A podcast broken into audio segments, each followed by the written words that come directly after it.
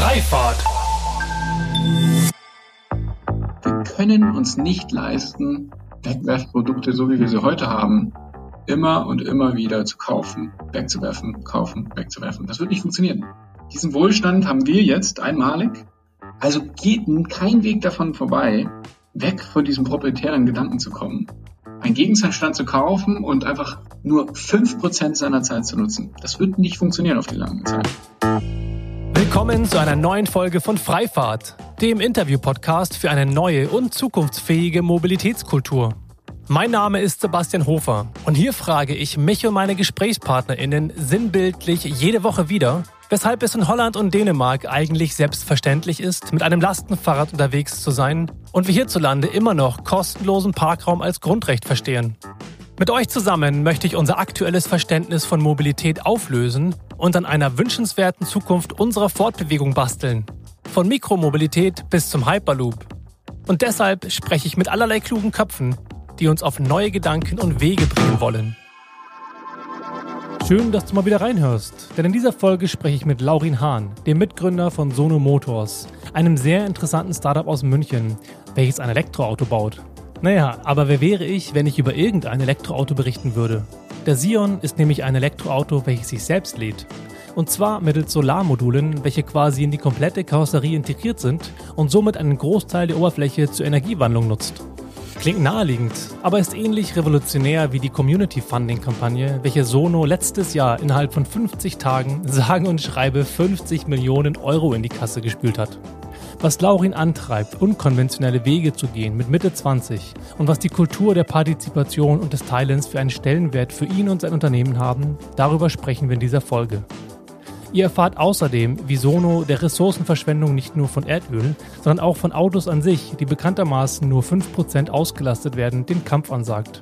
Ihr merkt schon, in dieser Folge ist so manches neu. Es geht nicht um Mikromobilität, sondern um Autos. Und darüber hinaus bin ich sehr froh, euch noch meinen ersten Supporter vorzustellen. Und das ist EndCharge. EndCharge ist ein Greentech-Startup, welches das erste Bonusprogramm für nachhaltige Mobilität anbietet. Der Clou dabei ist, dass du jedes Mal, wenn du etwas einkaufst, virtuelle Kilometer gutgeschrieben bekommst. Das gilt sowohl bei Online-Shops als auch bei stationären Partnern. Diese bringen dich kostenfrei von A nach B, denn du kannst deine gesammelten Kilometer nicht nur dazu nutzen, um dein Elektroauto aufzuladen, sondern auch für Freifahrten mit E-Scooter-Sharing, Carsharing, Ride-Hailing oder anderen nachhaltigen Mobilitätsangeboten. Neben diesem grünen Bonusprogramm ist ein besonderes Feature von EndCharge, dass dir wechselnde Challenges die Möglichkeit bieten, für deine Aktivität belohnt zu werden. So bekommst du beispielsweise für das Fotografieren von Ladestationen Kilometer gutgeschrieben. Probiert es doch einfach mal aus und ladet euch am besten direkt die EndCharge-App herunter. Und da sich EndCharge gerade im Aufbau ihrer Plattform befindet, empfehle ich allen Mobilitätsdienstleistern und Fahrstromanbietern, die gerade zuhören, sich an den Mitgründer Simon Vogt zu wenden. Seine E-Mail-Adresse lautet simon at end-charge.me.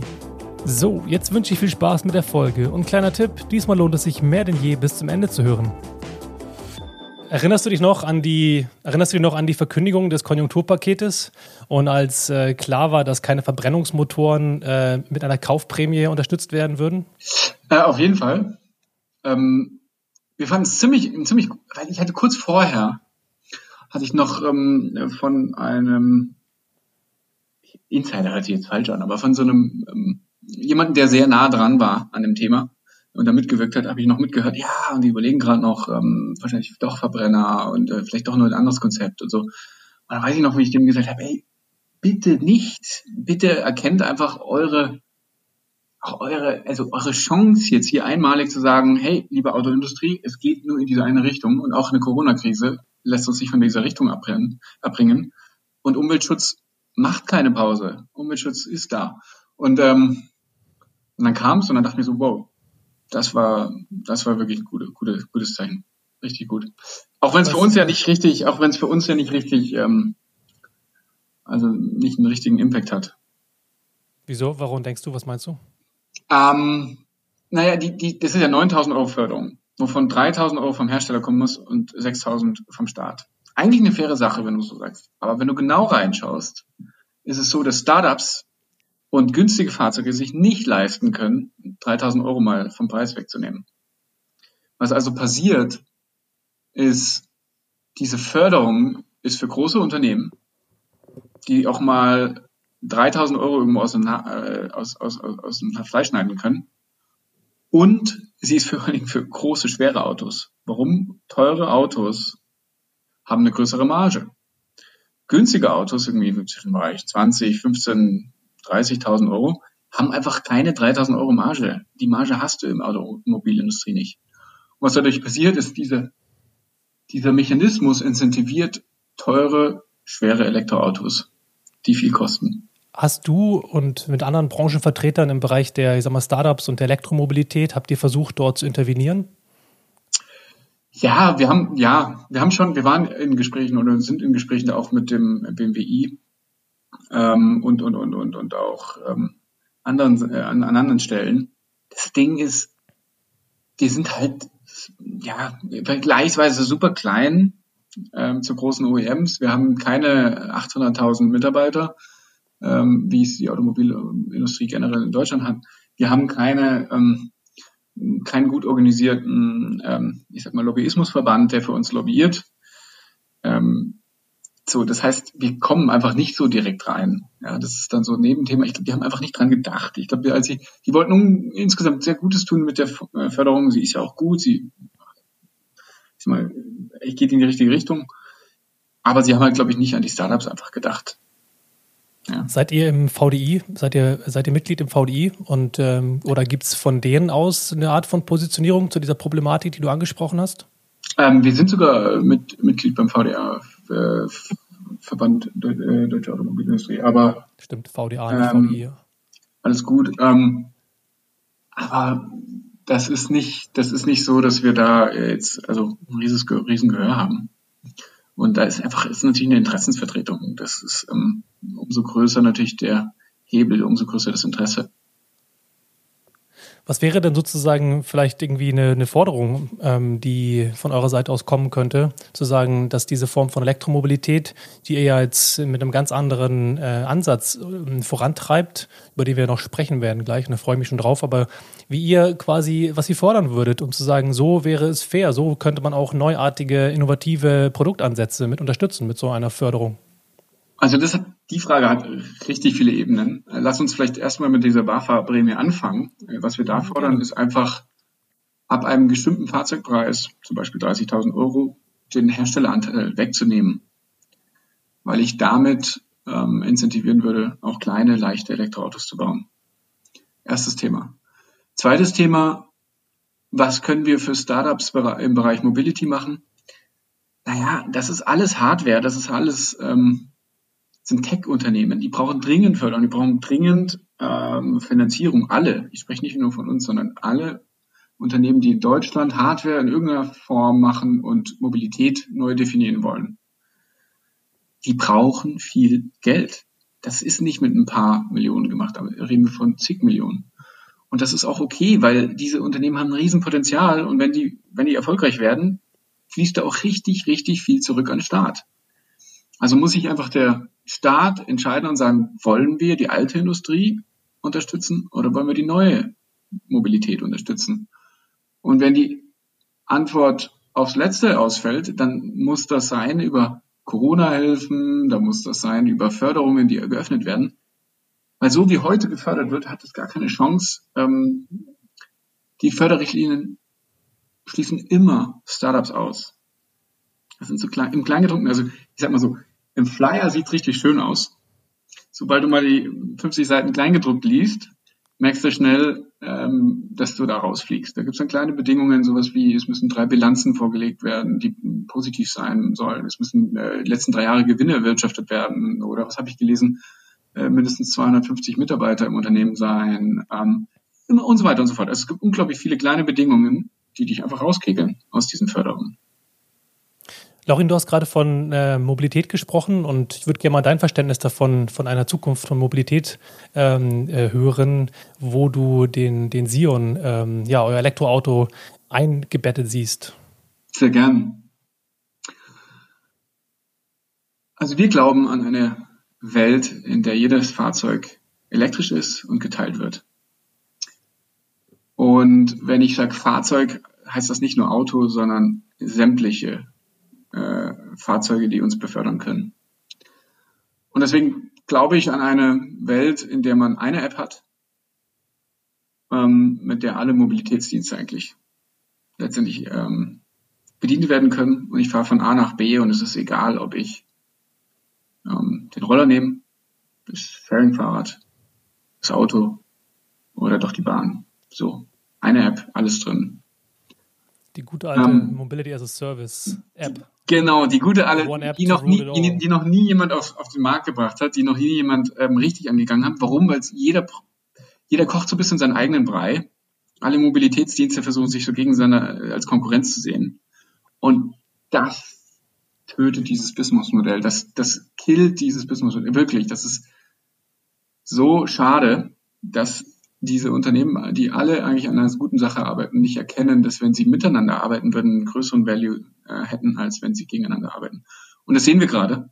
Gerade Corona hat das jetzt beschleunigt. Die Konsolidierung findet jetzt gerade statt. Ähm, wer nicht alles wen aufkauft, ähm, Lime kauft, irgendwie äh, die, die Fahrrad- und, und Rollersparte von Uber und so weiter. Also da wird jetzt richtig konsolidiert. Ähm, es werden viele Player verschwinden. Und was schade ist, weil für den Endkunden war es eigentlich ein toller Status. Ein toller Status, er hatte unglaublich viele Angebote. Hier in München hatte, glaube ich, 15, 20 verschiedene Mobilitätsangebote. Und jetzt konsolidiert es auf einmal runter. Und ähm, für den Kunden am Ende ist es irgendwie schade. Heißt, wenn alle zusammenarbeiten würden und erkennen würden, hey, ich bin Fahrrad, ähm, Bikesharer, hey, ich bin Rollersharer, hey, ich bin Carsharer, lass doch zusammenarbeiten in einer App, dann würde das für den Kunden das beste Ergebnis geben. Das klingt so, als würdest du, wenn der Sion irgendwann mal Verband läuft und erfolgreich ähm, ja, äh, wie geschnitten Brot verkauft wird sozusagen und deine Vision erfüllt ist, als würdest du die nächste Mobility as a Service App schon quasi im Kopf ähm, konzeptionieren? Ähm, nee, es ist sogar noch schöner. Ähm, der Sion wird das können. Der Sion wird mit einer App rauskommen, die GoSono heißt. Und wir denken eben nicht proprietär. Wir denken, der Sion muss auf die Straße kommen und so oft wie möglich geteilt werden. Und wir wollen in so vielen Apps wie möglich drin sein und selber äh, eine App anbieten, wo nicht nur der Sion drin ist, sondern multimodal ich mich fortbewegen kann. Und ähm, deswegen sprechen wir schon auch äh, mit, mit Unternehmen, weil wir einfach erkennen, dieses Ich alleine auf der Welt und ich Konkurrenz da drüben ja ausstechen, funktioniert nicht. Das ist nicht unsere Denke. Unsere Denke ist, wir müssen Mobilität dringend neu definieren, weil unsere Städte verändern sich. Und wenn wir das nicht tun, wird also erstens Klimawandel, zweitens einfach Platz in den Städten rar werden und dann wird alles ausgesperrt werden. Bevor wir da weiter in das Produkt reingehen, würde ich, fände ich es nochmal ganz interessant, ähm, wo das Ganze eigentlich herkam. Ich habe gelesen, dass du ja mit, glaube ich, 22 mit deinem ähm, Co-Gründer Jona in der Garage sozusagen die klassische Gründerstory mehr oder weniger hinter dir hast, zu sagen, wir wollen ein Elektroauto bauen und wir wollen irgendwie die Art der, der Automobilität revolutionieren. Und ähm, ich frage mich so ein bisschen tatsächlich, wenn ich das alles so gelesen habe, ähm, welche Rolle beispielsweise deine Waldorfschule als Hintergrund gespielt hat. Diese, dass du diese Denke, von der du sprichst, diese Art des Teilens, die dich ja sehr stark auszumachen scheint, wie das dazu geführt hat, zu sagen, ich, ich baue nicht einfach nur den äh, Next Tesla Killer oder vielleicht einen Porsche Killer oder einen BMW Killer oder was auch immer Autokiller, den vielleicht jemand anders äh, gebaut hätte, wenn man eine äh, Autofirma bauen will, sondern dass bei dir dieses Element des Teilens ähm, eine große Rolle spielt. Definitiv. Ähm, also wenn man die Geschichte von vorne erzählt, dann geht die zurück ähm, bis in die erste Klasse, wo ich Jona kennengelernt habe, mein Mitgründer. Ähm, zusammen in die Schule gegangen, äh, 13 Jahre die Schulbank gedrückt und extrem gut befreundet und extrem vertraut geworden. Und ähm, wir haben ähm, immer, man kennt ja selber, man mit 16, 17 fängt man an, so viel zu telefonieren, so als Jugendlicher. Ich weiß nicht, ob du das auch gemacht hast, aber ich hatte eine Faxfreundin. Oh, du hattest eine Faxfreundin. Das, okay, das ist advanced. Story. Das ist quasi WhatsApp äh, 0.1. Stark. Hattest du dann auch immer so eine Rolle? So eine Faxrolle? Ja, tatsächlich. Es ist wirklich so eine Faxrolle gewesen. Ach, dieses komm. typische Thermopapier. Und meine Mutter also, hat immer dann immer Story, gesagt, Sebastian, die, du, hast wieder, du hast wieder einen Fax bekommen. Die Story ist richtig gut. Okay, das äh, nochmal. Du bist auch der Erste, dem ich das tatsächlich seit vielen Jahren erzähle und dann auch noch öffentlich. Also. sehr gut. Freut mich sehr, weil ähm, Fax habe ich gar nicht mehr richtig miterlebt.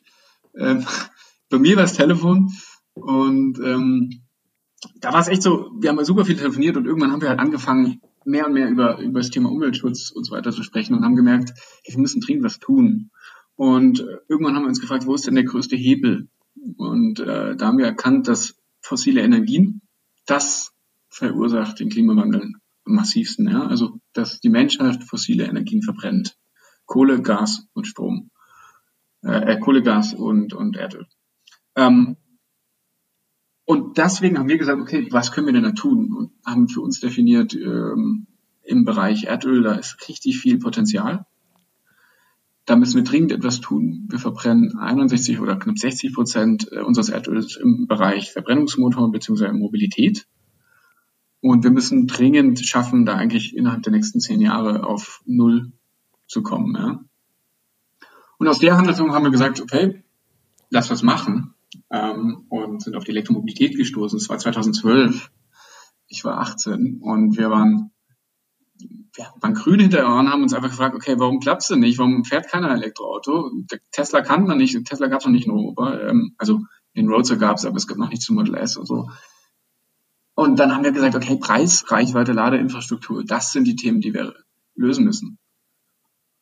Und aus der Haltung heraus haben wir dann gesagt, ähm, wie sähe denn ein perfektes Elektroauto aus, was das Thema Preis, Reichweite und Ladeinfrastruktur löst? Und da kam eben das, die, die Idee mit Solarintegration, geshared, ähm, bidirektionales Laden integriert und so weiter und so fort. Also ganz viele Themen, da kamen da auch und haben gesagt, okay, bevor wir jetzt lang rumphilosophieren, gehen wir einfach in die Garage und bauen das äh, einfach mal als Prototyp selber auf und schauen, ob es funktioniert.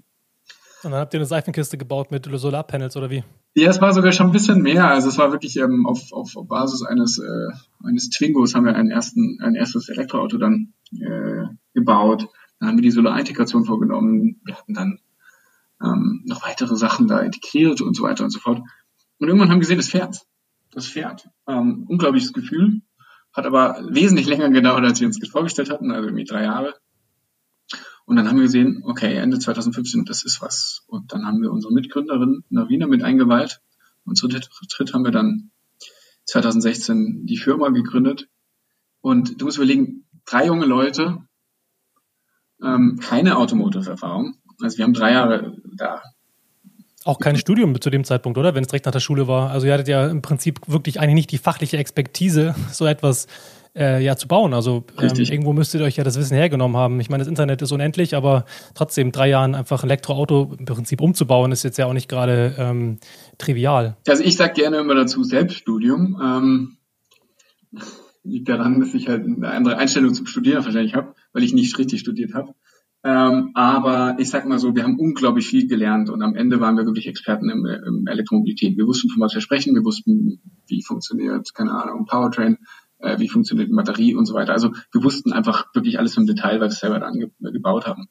Und ähm, als wir dann 2016 eben die Firma gegründet haben, war halt das große Thema, okay, was, wie kriegen wir das Ganze finanziert? Bis dato hatten wir das privat finanziert, also irgendwie am Wochenende gearbeitet und unter Woche irgendwie am Fahrzeug geschraubt.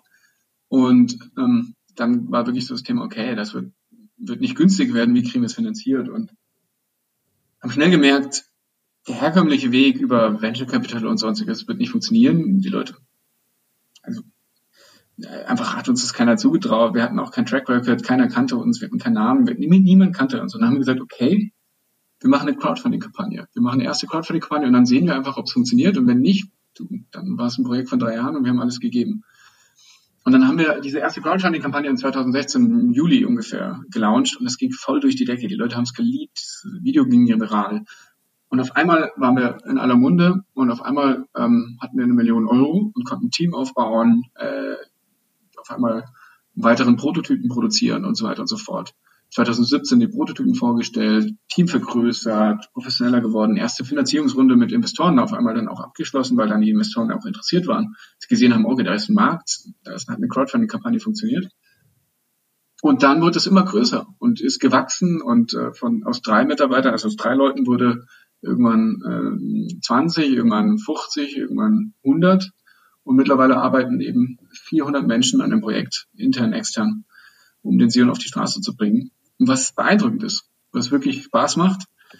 Aber natürlich, ähm, ja, die auch schlaf, schlaf, schlaflose Nächte natürlich beschert, weil du eigentlich einen unglaublichen Druck hast, eine unglaubliche Verantwortung gegenüber den Menschen, die dir Geld gegeben haben äh, unglaublich Verantwortung gegenüber der Community, die, der du ein Versprechen abgegeben hast.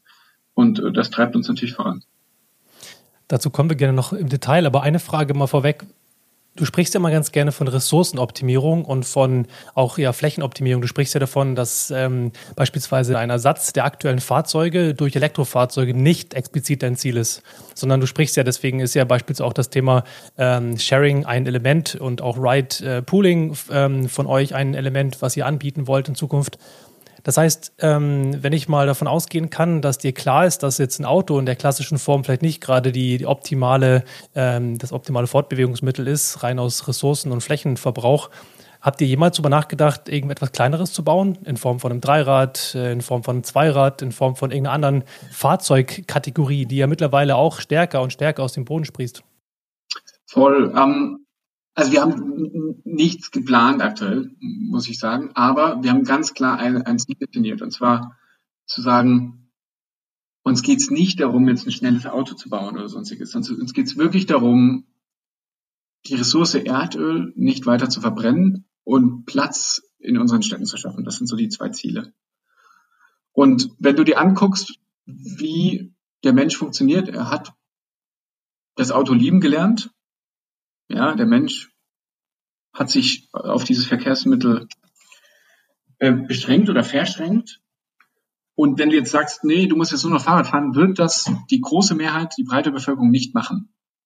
Wird einfach, ist so. Also, was machen du und ich vielleicht? Ich fahre mit dem Fahrrad zur Arbeit oder was. Aber die große, breite Mehrheit, die sich auch vielleicht nicht Gedanken um die Umweltschutz macht, die fährt nicht morgen mit dem Fahrrad zur Arbeit. Die wird weiter mit dem Auto fahren.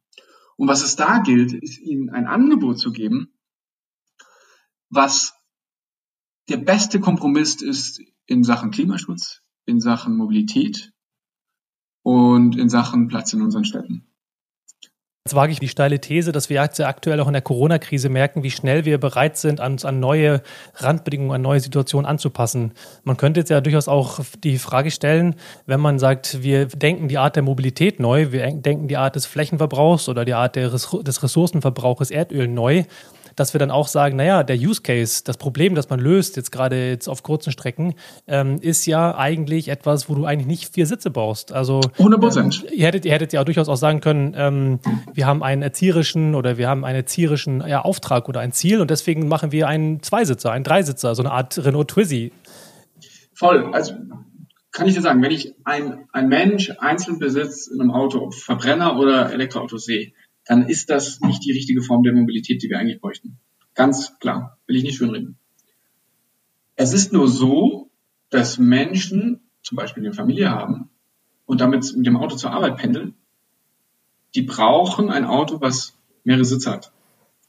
Ähm, am besten einen großen Kofferraum noch und so weiter und so fort. Also will ich denen ein Auto bieten, was sie dafür nutzen können. Und wenn sie es nicht nutzen, steht es nicht rum, sondern wird von anderen genutzt. Und deswegen haben wir Ridesharing und Carsharing entwickelt und ins Fahrzeug integriert, weil wir sagen, wenn du zur Arbeit fährst, nimm doch jemanden mit. Ja, so ein bisschen das Flink-Modell. Vielleicht kannst du dich noch an Flink erinnern. Tolles ja. Modell, hat sich einfach aber nie durchgesetzt. Warum? Weil es nicht genug Angebot gab. Es gab einfach, du hast auf diese App geschaut in München, ich hatte die App lange Zeit, es hat drei, vier Fahrer pro Tag, so. Pro Tag. Reicht nicht. Das heißt, alles dieses Angebot muss vorhanden sein. Was wir also machen, wir verkaufen diese Autos und in jedem Auto ist das integriert. Mit einem Klick kann ich sagen, ey, ich fahre jetzt ins Büro oder was, ich fahre jetzt, biete meine Fahrt an. Und diese Auslastung, darum geht's. Weil wenn in einem Auto da nicht nur eine Person, sondern zwei oder drei sitzen, dann wird's immer mehr und mehr nachhaltig. Das heißt im Prinzip, wenn ich dich richtig verstehe, geht es darum, ähm, von dem Status quo des, der Autoaffinität zu starten, mit etwas, was der Mensch kennt und durchaus auch braucht. Ne? Die Use Case äh, Familie, großer Kofferraum, Einkaufen durchaus sinnvoll, aber das mit dem nächsten Schritt des Teilens und dem nächsten Schritt der Optimierung der Nutzung zu verbinden. Genau das. Unglaublich viele Leute bei uns sagen, knapp 80 Prozent der Leute wollen sharen, wollen den, ihren Sion sharen, sind dazu bereit, geben aber auch an, dass sie erstmal sag mal so, lieber an Freunde und Bekannte. Ähm, der Großteil davon an Freunde und Bekannte das scheren will. Bedeutet, die werden erstmal reinschnuppern und sehen, ach, das funktioniert ja eigentlich ganz gut. Das geht ja echt mit der App, die ganz leicht. Und dann wird es irgendwann mal, wird es jemand auch mal einfach für Wildfremde vermieten. Und dann wird er merken, hm, hat eigentlich funktioniert, kam sauber zurück, äh, wurde innerhalb von 300 Metern Umkreis abgestellt. Ich habe 10, 15 Euro verdient. Warum eigentlich nicht? Und dann wird er zum Heavy-User. Ja. Also es gibt da so äh, Daten, die uns von ungefähr nach siebten Mal Nutzen eines, äh, eines Sharing-Fahrt wirst du zum Heavy-User. Und dann wird er zum Heavy-User und dann vermietet er auf einmal jeden Tag sein Auto, wenn er gerade zum Beispiel auf dem Parkplatz, also in der Arbeit ist und das Auto steht unten auf dem Parkplatz. Und dann habe ich Nachhaltigkeit, weil dann lasten wir ein Auto nicht nur fünf Prozent seiner Zeit aus, sondern vielleicht 20, 30, vielleicht 50 Prozent. Beim Stichwort der Ressourcenschonung und der, der, der Nachhaltigkeit ist natürlich das Thema Elektromobilität bei euch eines der obersten und ihr löst das ja unter anderem mit einem quasi voll verkleideten Fahrzeug mit Solarpanelen, um halt irgendwie an die 20, 30 Kilometer Reichweite zu generieren, alleine durch diese Paneele. Ähm, ist das technisch sozusagen, weil ihr ja im Prinzip die einzigen seid, die sowas machen.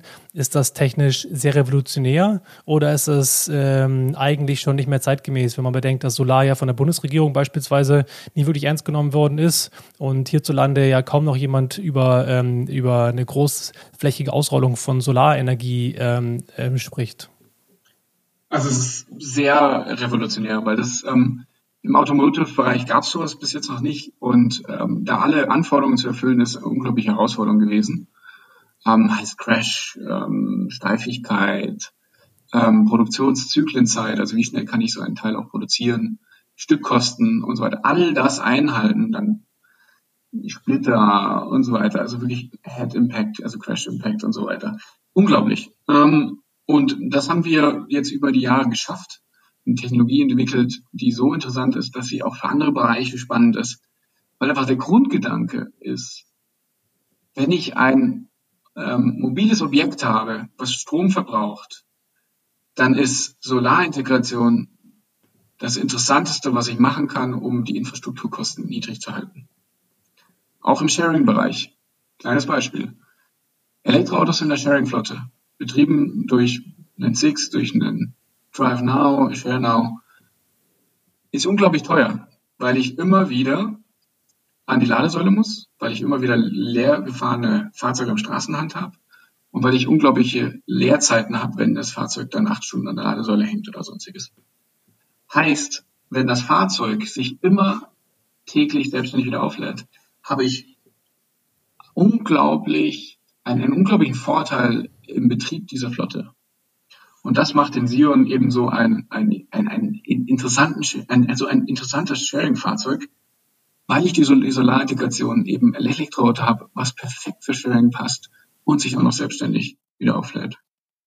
Ich würde ganz gerne was über das Pilotprojekt erfahren, das ihr gerade am Laufen habt. Dieses Pilotprojekt Das Haus im Quartier, wo es darum geht, auch genau das zu beweisen oder zu testen, rauszufinden, ähm, wie die Nutzer, NutzerInnen eigentlich dieses Fahrzeug nutzen. Und ich finde das ganz interessant, weil ähm, ihr ja als einer der ersten oder einer der wenigen zumindest jetzt tatsächlich, bevor ein Fahrzeug entwickelt wird, ähm, in eurer Company-Kultur ja integriert habt, dass ihr die Menschen, für die ihr das Auto baut, ja befragt. Ihr habt ja äh, von der Felgenfarbe bis über die, die mhm. Außenfarbe, bis über das, die, das, die, ähm, der Licht- oder Scheinwerferdesign bis hin zu natürlich der kompletten großen ähm, Community-Funding-Kampagne, über die wir noch sprechen werden, sehr viel ähm, Partizipation. Ähm, und da sind wir wieder bei der Kultur des Teilens und auch wieder bei vielleicht dem Hintergrund der, deiner, deiner Waldorfschule. Und das würde mich echt tatsächlich interessieren, wie das, wieso das so wichtig ist für dich ähm, und wieso, was euch das für Erkenntnisse bringt, dass ihr eure Kunden frühzeitig involviert.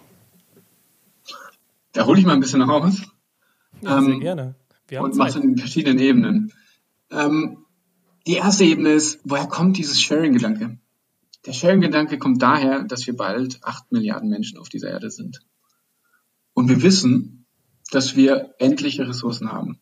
Egal welche Ressource du nimmst, wir haben endliche Ressourcen. Und wir werden weiter wachsen von der Bevölkerungsanzahl und gleichzeitig werden wir noch im Konsum noch steigen, noch, noch, noch kaufkräftiger werden. Das wird unmittelbar dazu führen, dass wir gar nicht so weitermachen können. Wir können uns nicht leisten, Wettbewerbsprodukte, so wie wir sie heute haben, immer und immer wieder zu kaufen, wegzuwerfen, kaufen, wegzuwerfen. Das wird nicht funktionieren. Diesen Wohlstand haben wir jetzt einmalig. Aber wenn wir mal denken, vielleicht 100, 200, 300 Jahre in die Zukunft, keine Chance, dass wir so weitermachen können. Keine Chance. Also geht kein Weg davon vorbei, weg von diesem proprietären Gedanken zu kommen und sich einen Gegenstand zu kaufen und ihn einfach nur auf die Straße zu stellen. Einen Gegenstand zu kaufen und einfach nur fünf Prozent seiner Zeit zu nutzen. Das wird nicht funktionieren auf die lange Zeit. Wird nicht funktionieren. Und aus der Haltung heraus ist es für uns außer Frage, außer Frage, dass wir ein, ein, ein, ein Sion verkaufen, der Sharing integriert haben muss der darf nicht nur rumstehen. Wir müssen incentivieren, es muss nicht gezwungen werden, sondern es muss freiwillig passieren. Es muss freiwillig passieren, dass jeder, der diesen Sion besitzt, irgendwann dieses Auto shared. Haken hinter.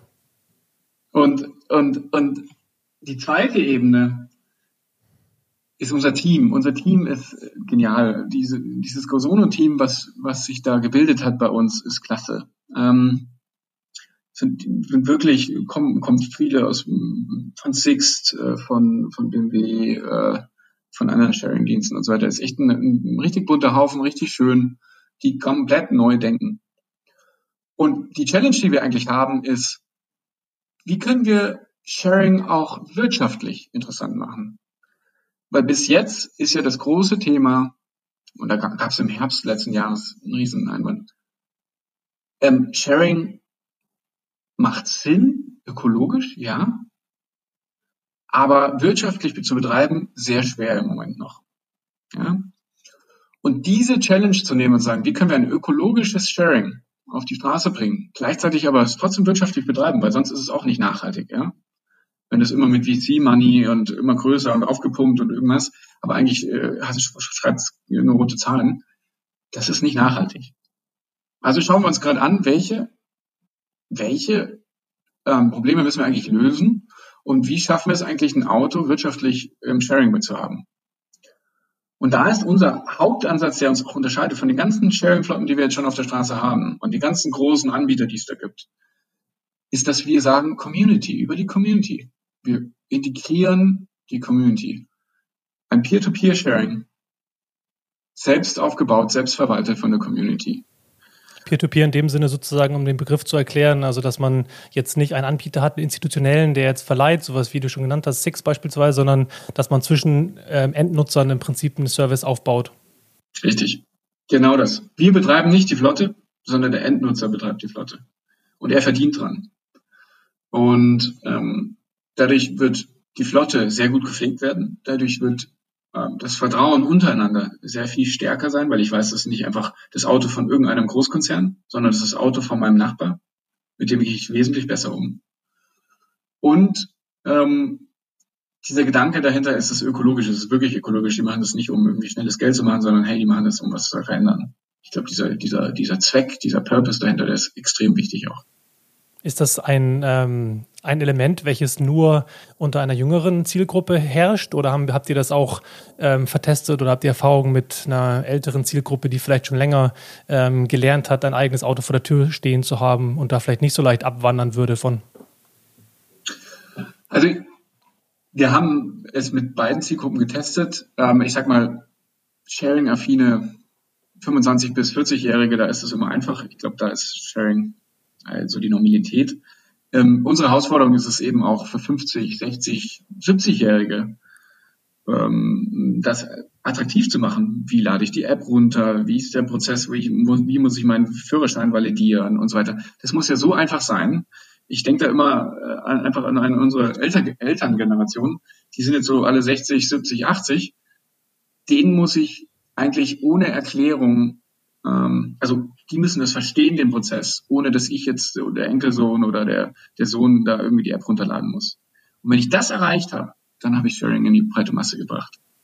Was habt ihr da jetzt genau gemacht bei diesem Projekt, das Haus im Viertel?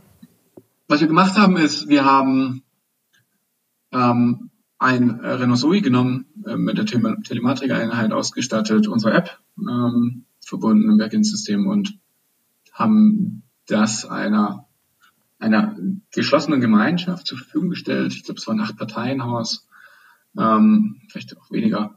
Und die haben dieses Auto bekommen und konnten es quasi auf dieser kleinen Community-Basis untereinander sharen. Die kannten sich, ähm, die haben sich äh, dann abgesprochen, ähm, die haben Langzeitmieten gemacht, sind damit übers Wochenende einkaufen gefahren, sind an See gefahren, sind die Eltern besuchen gegangen und haben unglaublich gut auf diese, diese die, dieses Auto aufgepasst. Sie haben es nachgetankt, wenn es leer war.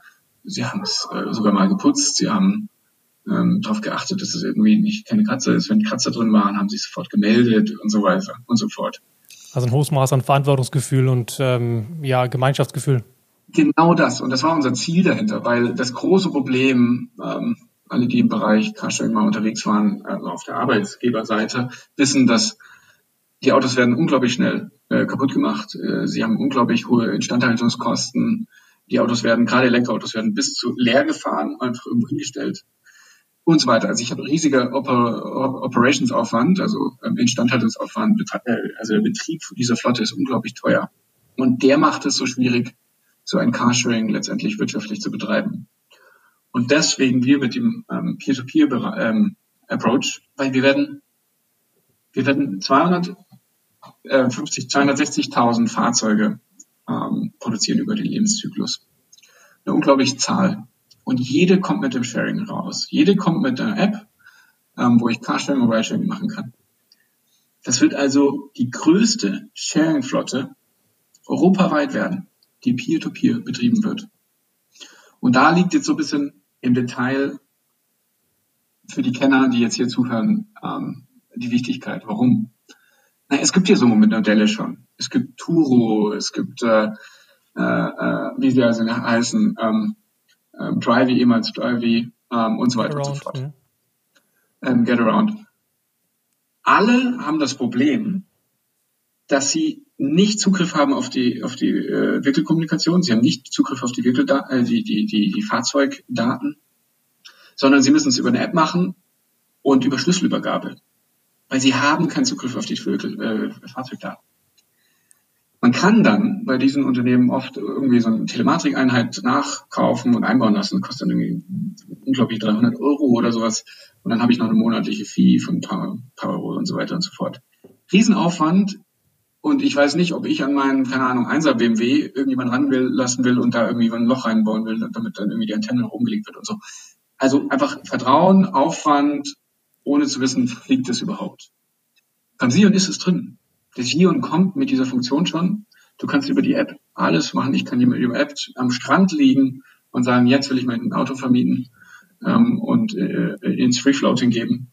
Oder ich kann sagen, hey, ich bin bei der Arbeit und will ihn, will ihn jetzt für acht Stunden vermieten. Und diese Convenience, dieser kleine Schritt, ist ein ganz kleiner Unterschied. Der wird Peer-to-Peer-Sharing in die breite Masse bringen. Welche Rolle spielt das Ausprobieren, würdest du sagen, um Verhaltensänderungen zu generieren?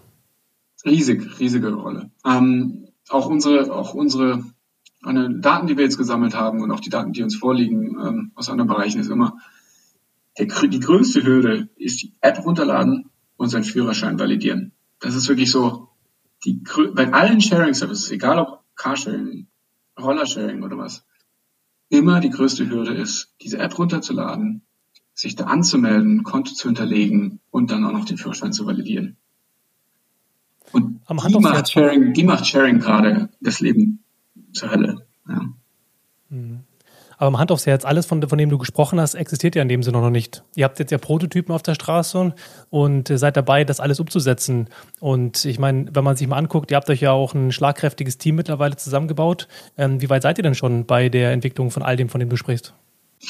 Naja, also ich sag mal, auf der Software sehr weit. Ähm, ist man jemals fertig mit Software? Nein. Ja, also es gibt da kein Release-Datum kein SOP, wie man Start of Production.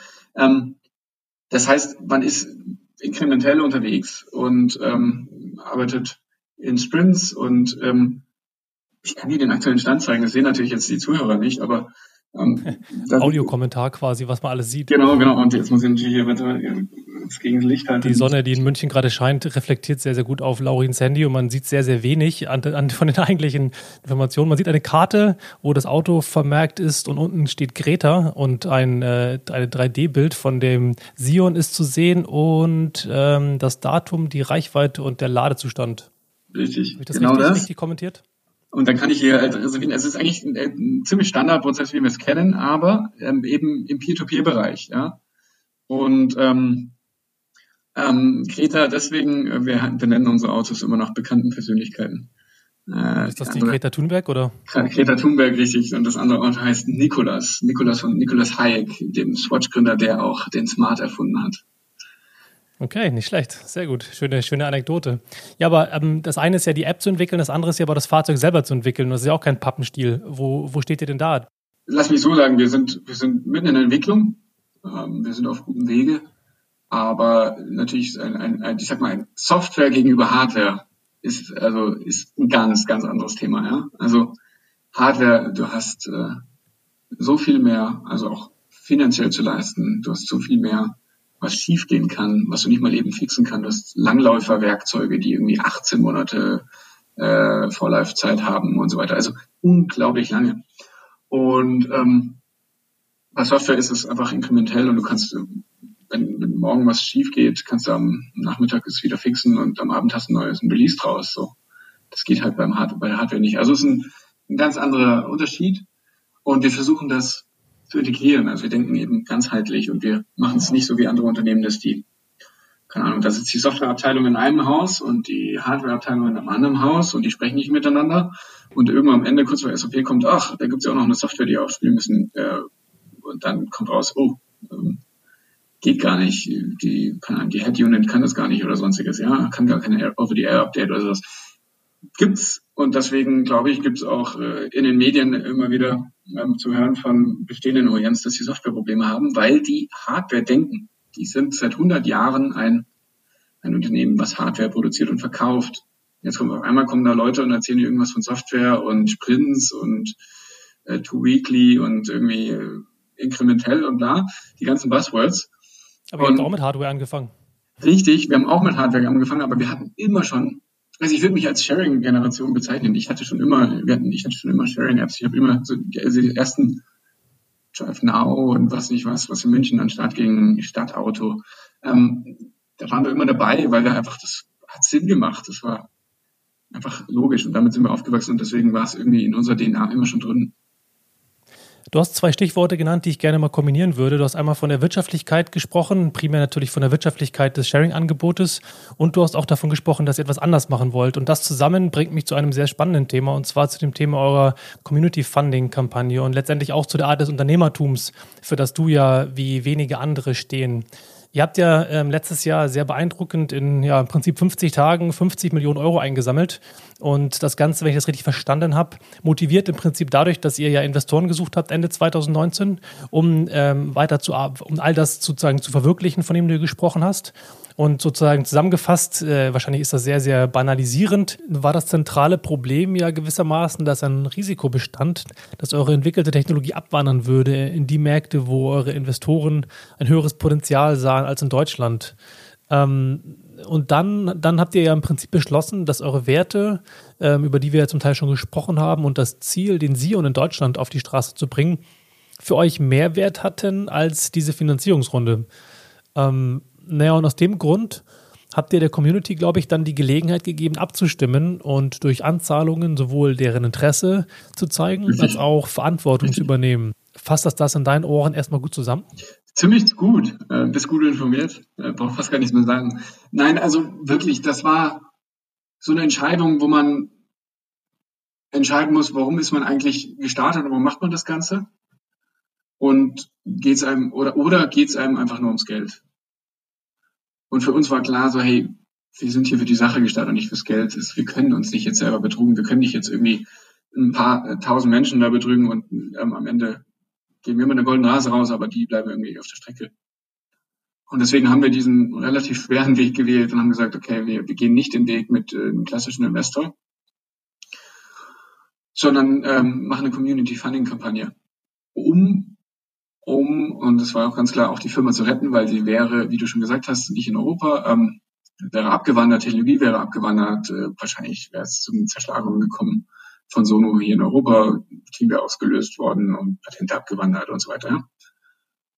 Und aus der Haltung heraus haben wir gesagt, okay, wir gehen dahin zurück, wo wir hergekommen sind, und zwar von der Community. Die Community ist der Grund, warum wir heute hier sind. Die erste Community Funding Kampagne, also die erste Crowdfunding Kampagne in 2016 hat uns überhaupt ermöglicht, heute hier zu sein.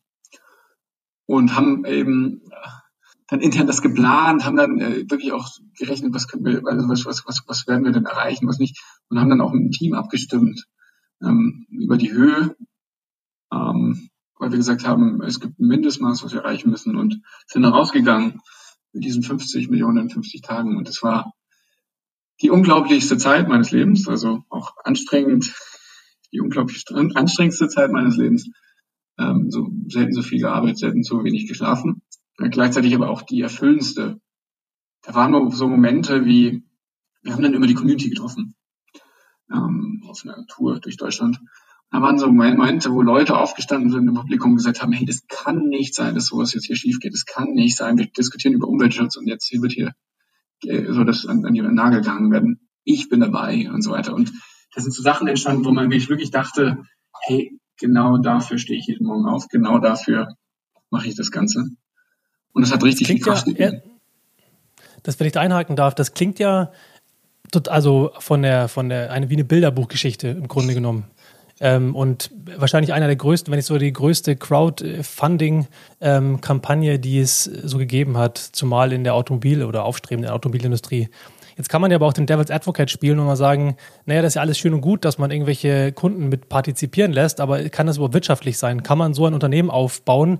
Kann man irgendwie bei jeder Kleinigkeit Menschen befragen und sagen, hier hättest du ganz gerne das Lenkrad in rund, in oval, in rot, in schwarz, in Leder, in, in Kunststoff? Was ist sozusagen dein Wunsch als Kunde? Ist das, ist diese Form von, diese Haltung zu sagen, wir lassen unsere Kunden partizipieren, uns ist sozusagen der Gewinn weniger wichtig als äh, der Wert, der Inhalt. Wie, wie funktioniert das für dich? Ich sag mal so, das, die Antwort ist ja, ganz klar kann man wirtschaftlich so ein Unternehmen aufbauen, ähm, indem man die Community befragt. Warum? Weil ich verkaufe ja am Ende ein Produkt an Menschen. Und diese Menschen müssen doch dieses Produkt gut finden. Die müssen das doch, die müssen das noch mögen. Es muss doch deren Probleme lösen, das muss doch denen helfen im Alltag. Das und wenn ich irgendwas, Auto auch. Ja, aber wenn ich irgendwas hinter der verschlossenen, ähm, hinter verschlossenen Türen entwickle und damit großes Marketingbudget auf die äh, Straße, Straße schiebt, dann ist es doch meistens das nicht, was am Ende wirklich äh, die Leute wollen. Und wir gehen so ran und sagen, hey, wir nehmen eigentlich den, den Softwaregedanken in, in die Fahrzeugentwicklung und machen immer, immer wieder Loops über, über die Community und, und fragen sie und lassen abstimmen, holen sich Feedback zu bidirektionalen Laden ein, zu, keine Ahnung, Felgenfarbe, äh, die Fahrzeugfarbe haben wir entscheiden lassen, die Sitzanzahl, wie schnell das Fahrzeug laden soll und so weiter. Also wir haben unglaublich viele Sachen ähm, abstimmen lassen. Einfach aus dem Hintergrund, weil wir sagen, na, es macht doch gar keinen Sinn anders. Am Ende sind wir doch nicht wir, die das Auto kaufen, sondern die da draußen, die Menschen da draußen, die dieses Auto kaufen. Und die sollen doch gerne mitbestimmen, wie dieses Auto aussehen soll. Aber ich kann immer noch nicht ganz glauben, dass diese Art von Reibungsverlust und auch die Dauer, die ähm, ähm, der Zeitverlust, der entsteht, in dem Moment, wo du Befragungen durchführst und äh, Partizipation ermöglicht und auch dann die Diversität der Antworten irgendwie ver, ver, verarbeiten musst, dass das effizient sein kann. Nee, das geht ja unglaublich schnell. Also wir haben wirklich intern, wir haben, ähm, ich würde sagen, es dauert zwei Wochen. Also wir haben da, wir haben da, wir haben da eine Idee, sagen, hey, das könnte man doch der Community spielen. Ähm, dann setzt sich das Marketing-Team dran, verpackt das in eine Umfrage und dann schicken wir im nächsten Newsletter einen Link mit und dann, dann stimmen da 10.000 Menschen ab. Das ist, das ist die beste Marktdaten, die du haben kannst. Also normalerweise kaufst du sowas von, die OEMs machen das so, die, die kaufen sowas sehr, sehr teuer ein von irgendwelchen Marktstudien, ähm, die dann äh, so halb richtig erstellt wurden von irgendwelchen äh, Teilzeitstudenten, die die, die da, die da halbherzig da irgendwie eine, eine Frage beantworten. Wir haben das vielleicht alle mal im Studium gemacht, ähm, sich ein gutes Nebenverdienst hatten. Ähm, da, das sind dann die soliden Marktdaten, auf denen dann irgendwie ein Elektroauto entwickelt wird oder Sharing-Dienste entwickelt werden. Und wir gehen raus und befragen 13.000 äh, Sion-Reservierer, ob sie, ob sie das so wollen oder so wollen. Wir wissen nach, nach, keine Ahnung, fünf Tagen wissen wir, ob, ob das so richtig ist oder nicht. Jetzt bist du ja umringt, wie anfangs schon gesagt, von mittlerweile recht hochkarätigen, erfahrenen Managern. Dein C-Level ist wahrscheinlich im Schnitt ein Drittel älter als du selber bist, mit Mitte 20. Ähm, wie fühlt es sich an, wenn du sozusagen, jetzt sag ich mal aus meinem etwas älteren Perspektive, als Jungspund ähm, umringt bist von diesen erfahrenen Leuten und du sagst, genauso machen wir das jetzt. Wir machen das anders als alle anderen und wir befragen die und wir nehmen alles in Kauf, was äh, da im Verhältnis zu der klassischen Herangehensweise man so in Kauf nehmen muss. Wie ist die Reaktion und wie gehst du damit um? Ja, generell muss man sagen, alle, die heute an Bord sind, bei uns sind ja zu uns gekommen, weil wir was anders machen und, und weil sie gesehen haben, hier haben sie auch irgendwie die Möglichkeit, was anders zu machen. Das heißt, ich würde keinem unterstellen, der bei uns an Bord ist, dass er sehr altbacken denkt und ähm, irgendwie sehr, sehr, sehr eingerostet äh, denkt. Das heißt, grundsätzlich, glaube ich, sind wir da alle schon mal in der richtigen Richtung. Aber klar gibt's Diskussionen, machen wir das jetzt so oder so? Klar, es wird bilderbuchmäßig, wenn ich sagen würde, alles immer total easy und die Entscheidungen sind immer so da. Ähm, nö, aber ich glaube, es wird oft erkannt, also es wird auch innerhalb von Sono oft erkannt natürlich, ähm, dass, dass, dass dieser offene, transparente Weg ein richtig, richtig guter ist. Ja, also warum nicht einen Zeitplan veröffentlichen auf der Website? Warum nicht Finanzdaten veröffentlichen auf der Website? Dieses alte Denken, dass man alles geheim und ähm, ja nicht nach außen und so weiter, ähm, das ist halt nicht mehr, das ist nicht mehr das ist, das ist das 20. Jahrhundert, aber nicht das 21. Wenn man der Brand 1 glauben darf, dann bist du und deine Brüder in München ja sozusagen gerade so ein bisschen die, die äh, seid ihr die Pioniere einer neuen Art des, des Unternehmertums, auch eine neue Art der Kultur, die ihr erschafft. Ähm, jetzt bist du aber gleichzeitig der Jüngste von den dreien und äh, ich frage mich, habe mich so ein bisschen gefragt in der Vorbereitung, ob dich das angetrieben hat, zu sagen, ich mache jetzt von allen dreien und dein Bruder mit der alten Uttinger so ein Schiff auf eine Brücke gestellt in München. ist jetzt ja bei weitem kein kleines Projekt. Äh, hast du dir gedacht, du willst eigentlich das Größte von allen auf die Beine stellen? Ja, nee, da ging es ja nicht um, da ging es ja nicht um Konkurrenz. Ähm, das meint man vielleicht bei drei, drei Brüdern, drei, drei Jungs, aber das ist nicht so, sondern ähm, bei uns war es einfach immer sehr inspirierend. Also mein Bruder hat mit 17 ähm, selbstständig gemacht und ich war damals, keine Ahnung, was war ich da, 12, 13 oder so, und dann dadurch ähm, immer schon früh quasi das mitbekommen und es war sehr inspirierend. Also ich muss durchaus sagen, ich bin von meinem großen Bruder sicherlich sehr inspiriert worden, da auch irgendwie unternehmerisch tätig werden, selbst was in die Hand zu nehmen, äh, nicht lange zu reden. Und äh, uns an, hat einfach angetrieben, ja, was zu verändern. Also wenn du, wenn du diese Veränderung sehen willst, ähm, auf, auf lokaler Ebene in deiner Stadt oder halt weltweit, dann nimmst du die Hand und startest selber was. Ähm, lange drüber reden und auf andere zeigen, dass es alles falsch läuft und äh, schimpfen, bringt halt keinen voran.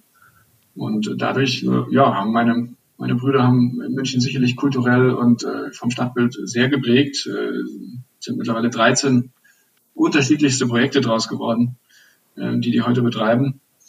Und ähm, ja, also sicherlich sehr inspirierend auch für, für viele andere, ja. War dich das irgendwie in deinem Durchsetzungsvermögen geprägt? Ich sag mal, wenn man unter drei Brüdern, also mit zwei Brüdern aufwächst, dann hat man generell ein relativ gutes Durchsetzungsvermögen, äh, weil ich weiß nicht, ob du, du mit äh, Geschwistern aufgewachsen bist. auch einen größeren Bruder, ja. Ja, da muss man, ähm, also muss man sehr, sehr stark sein ähm, weil man da auch nicht mal mit Samthandschuhen angefasst wird. Und das führt natürlich dazu, dass du sehr früh sehr selbstständig wirst. Ähm, und wir sind auch jetzt nicht in so besonders ähm, wohlgesitteten Verhältnissen aufgewachsen. Deswegen mussten wir sehr früh alle arbeiten und selber halt schon ähm, einfach selbstständig werden. Ja. Dein zweiter Bruder Julian hat auf seiner Webseite geschrieben, dass er bei einem Projekt, gerade in der Corona-Krise, auch wirtschaftliche oder finanziell so ein bisschen Probleme hat. Und da hat er geschrieben, dass es, ähm, wenn, wenn man auf Wirtschaftlichkeit und ähm, rechnerisch Sinnhaftigkeit, sinnhaft arbeiten würde, gäbe es wenig Nostalgie, es gäbe keine Liebe im Detail, es gäbe keine Liebe generell, schreibt er. Denn Wirtschaftlichkeit hat wenig Platz für Emotionen und Liebe. Deswegen äh, würde ich gerne mal zurückkommen zu, zu dem, der Art des Unternehmensführung, die du geprägt hast und auch die oder die du gerade prägst. ähm, wieso das für dich so eine, äh, was sozusagen deine, dein Wertekodex, dein Zielbild ist, wo du damit hin willst. Es gibt ja auch beispielsweise diese Sion-Punkte, die ihr äh, etabliert habt im Zuge dieser Community-Kampagne. Ähm, das heißt, ähm, die Gewinnrechte von euch Gründern gebt ihr sozusagen, wenn ich das richtig verstanden habe, an die, an die Käufer weiter. Das heißt, auch da wieder das Element der Partizipation scheint wichtiger zu sein als andere Dinge. Also was, was treibt dich an? Was ist dein Bild? Was, wie siehst du dich, wenn sozusagen die 260.000 Sions von der, vom Band gelaufen sind? Es geht, es geht, es geht darum, eine Veränderung zu bewirken zum Positiven. Ja? Und ähm, das darf nicht nur das Produkt sein, was du auf die Straße bringst und auf dem Weg dahin machst du alles kaputt oder sowas, sondern es muss ja der Weg dorthin auch schon irgendwie positiv gestaltet sein. Das heißt, unser Ziel ist es, Vorbild zu sein, wie individueller Mobilitätsbedarf im höchsten Maßstab vereinbar ist mit dem Schutz der Umwelt, der Natur und des Menschen. Ja?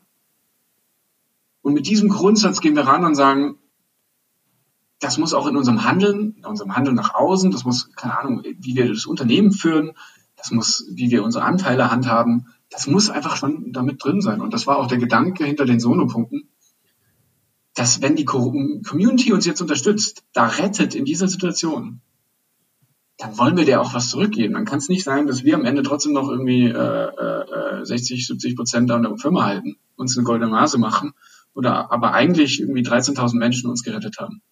Und aus der, aus diesem Gleichheitsgedanken haben wir gesagt, ist es logisch, da unsere Anteile zu verschenken ähm, für jeden, der uns jetzt in diese Community Funding Kampagne ähm, letztendlich ähm, unterstützt. Und es sind keine Anteile, so gesehen sind Gewinnbezugsrechte, um das nochmal hier zu sagen, ähm, weil da natürlich die BaFin immer sehr hellhörig ist. Anteile verschenken in Deutschland geht nicht, ähm, aber Gewinnbezugsrechte, das ist möglich.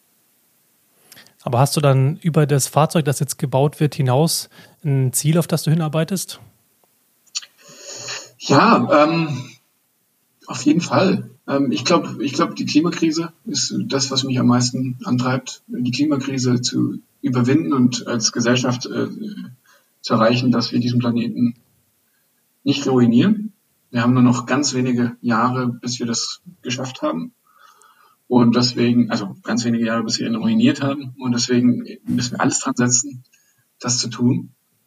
Und gleichzeitig äh, geht es mir darum, mit dem Miteinander. Ja, also dieses immer schneller, immer größer, immer höher Ego und ich muss besonders viel Geld verdienen und reich werden und so. Dieser Gedanke, der in den letzten 100 Jahren so uns total eingepflegt wurde, so diese Marktwirtschaft, noch mehr Wachstum, das ist einfach, ähm, ich glaube, der, der Gedanke kommt so ein bisschen an seine, äh, an, an sein Ende, an seine Grenzen. Weil wir einfach merken, unendliches Wachstum ist auf einem endlichen Planeten nicht möglich. Ähm, in gewisserlei Hinsicht es, sind das ja auch Werte, die Fridays for Future verinnerlichen. Nur, dass du das sozusagen nicht aus einer Aktivistenperspektive ähm, machst, sondern dass du das ja aus einer Unternehmerperspektive machst. Würdest du sagen, dass dein Impact, den du damit generierst, ähm, größer ist oder ist es einfach nur so, dass du dich eher als Unternehmer siehst und weniger als Aktivist? Ja, ich sehe mich einfach mehr als Unternehmer und ich glaube auch, dass der Impact größer ist. Ähm, warum? Man sieht so ein bisschen an Veganismus. So ein Thema, was eigentlich keiner mehr hören kann.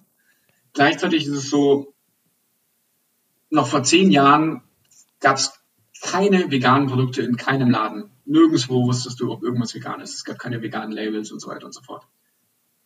Das Ganze hat sich nur durchgesetzt, weil einfach immer mehr und mehr Menschen gesagt haben, hey, das ist interessant, ich probiere das mal aus, ich kaufe jetzt mal so ein veganes Produkt oder sowas, ja. Und auf einmal gibt es in jedem Laden irgendwo was Veganes. Jetzt sagen die einen, ach, total blöd, ähm, dieses Vegane geht mir echt auf den Sack. Die anderen sagen aber, hey, ist doch super. Bevor da irgendwie eine Bockwurst äh, äh, gegessen wird, ist der halt jetzt irgendwie eine vegane Bockwurst oder irgendwas anderes. Und es verdrängt ja insgesamt gesehen vom Markt äh, mehr Fleischprodukte, die nachweislich klimaschädlich sind. Und aus der Haltung heraus war das etwas, was, wo man gezeigt hat, dass einfach von Unternehmen her so viel Veränderung getrieben werden kann, wenn sie einfach Sachen mit anbieten und mehr und mehr die Leute sich dran gewöhnen. Nicht auf, was, nicht aufdrücken, es war, nirgendwo hat uns jemand gezwungen, vegane Produkte zu kaufen oder im Rewe vegane Produkte anzubieten, sondern die Marktwirtschaft hat selber geregelt. Und das ist ein bisschen meine Hoffnung bei der multimodalen Mobilität. Nicht aufzwingen, nicht irgendwie per Dekret, sondern einfach, weil es irgendwann so einfach wird, so günstig wird, so bequem wird und so nachhaltig wird, dass es alle nutzen werden. Auf jeden Fall ein sehr schönes Zielbild. Ähm, vielleicht nochmal einmal ähm, in Richtung des Ende des Gesprächs die Frage, welche Forderungen ähm, seitens der anderen Unternehmen, der etablierten Unternehmen du in deinem Kopf mit dir trägst, aber auch welche Forderungen in Richtung der, der politischen Riege ähm, notwendig sind, um dieses Zielbild zu erreichen. Denn natürlich, ich verstehe dich so, dass ihr sozusagen bottom-up etwas macht und damit im Prinzip eine Veränderung anstoßt und das Ganze dann im Sinne des Butterfly-Effekts sozusagen sich im Laufe der Zeit irgendwie verselbstständigt und damit zu einer neuen Normalität wird. Aber man könnte das ja beschleunigen. Ja, ich kann nur an jeden, der das hört und irgendwie ein Unternehmen führt oder in einer Managerposition ist, wo er etwas bewirken kann, sagen, ey, wartet nicht, nimmt das in die Hand. Jeder hat von uns Verantwortung. Und das ist die nachhaltigste Variante, auch wirtschaftlich gesehen. Wollt ihr morgen noch innovativ sein? Wollt ihr morgen noch am Markt sein? Müsst ihr heute so denken und müsst ihr neu denken.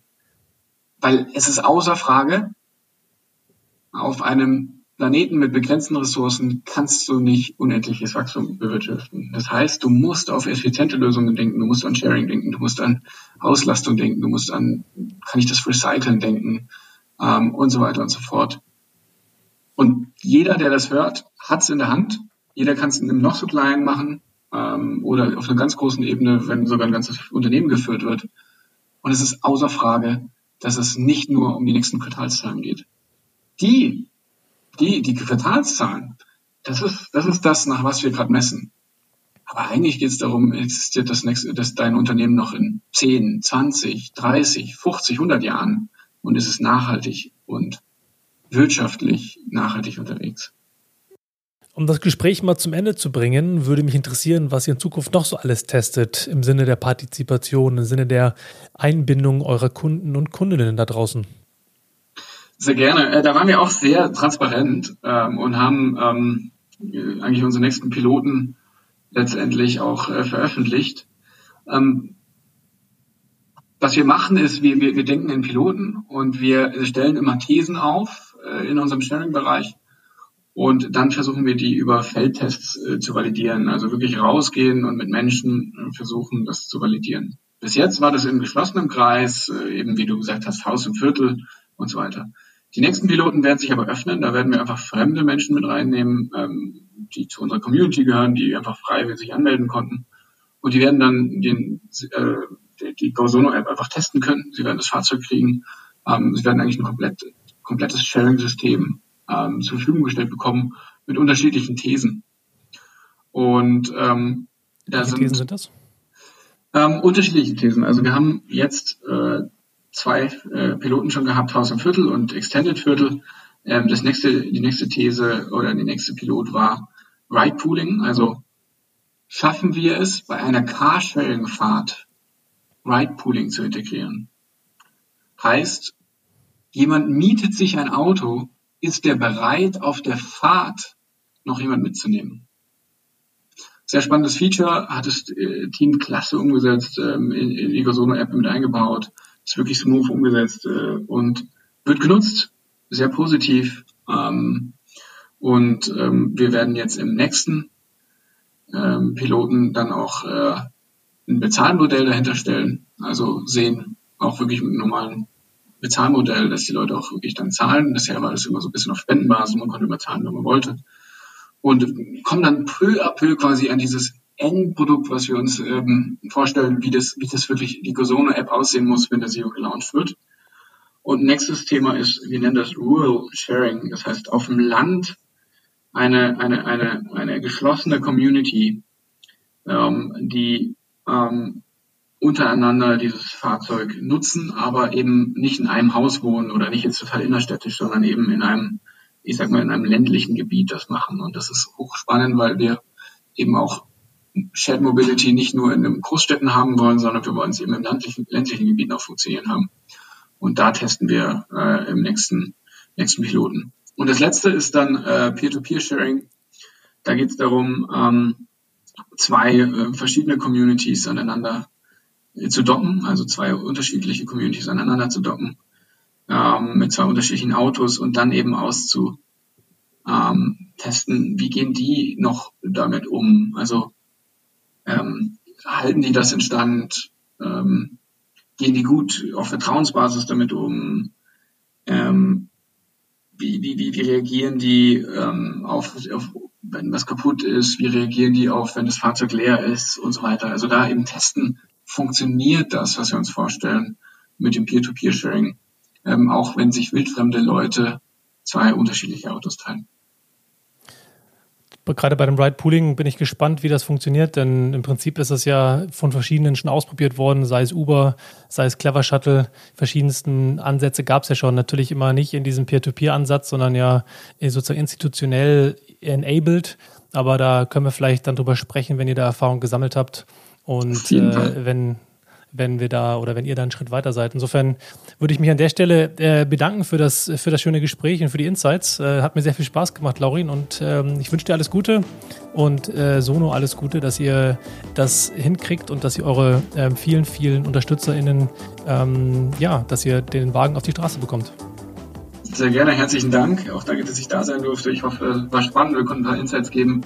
Ich will eine letzte Message an alle raus, daraus geben und sagen, Leute, nehmt es selber in die Hand, wenn ihr ein Projekt habt, was ihr schon lange umsetzen wolltet. Geht daraus, wagt es, setzt es um. Wir müssen dringend was in die Hand nehmen. Vielen, vielen Dank euch.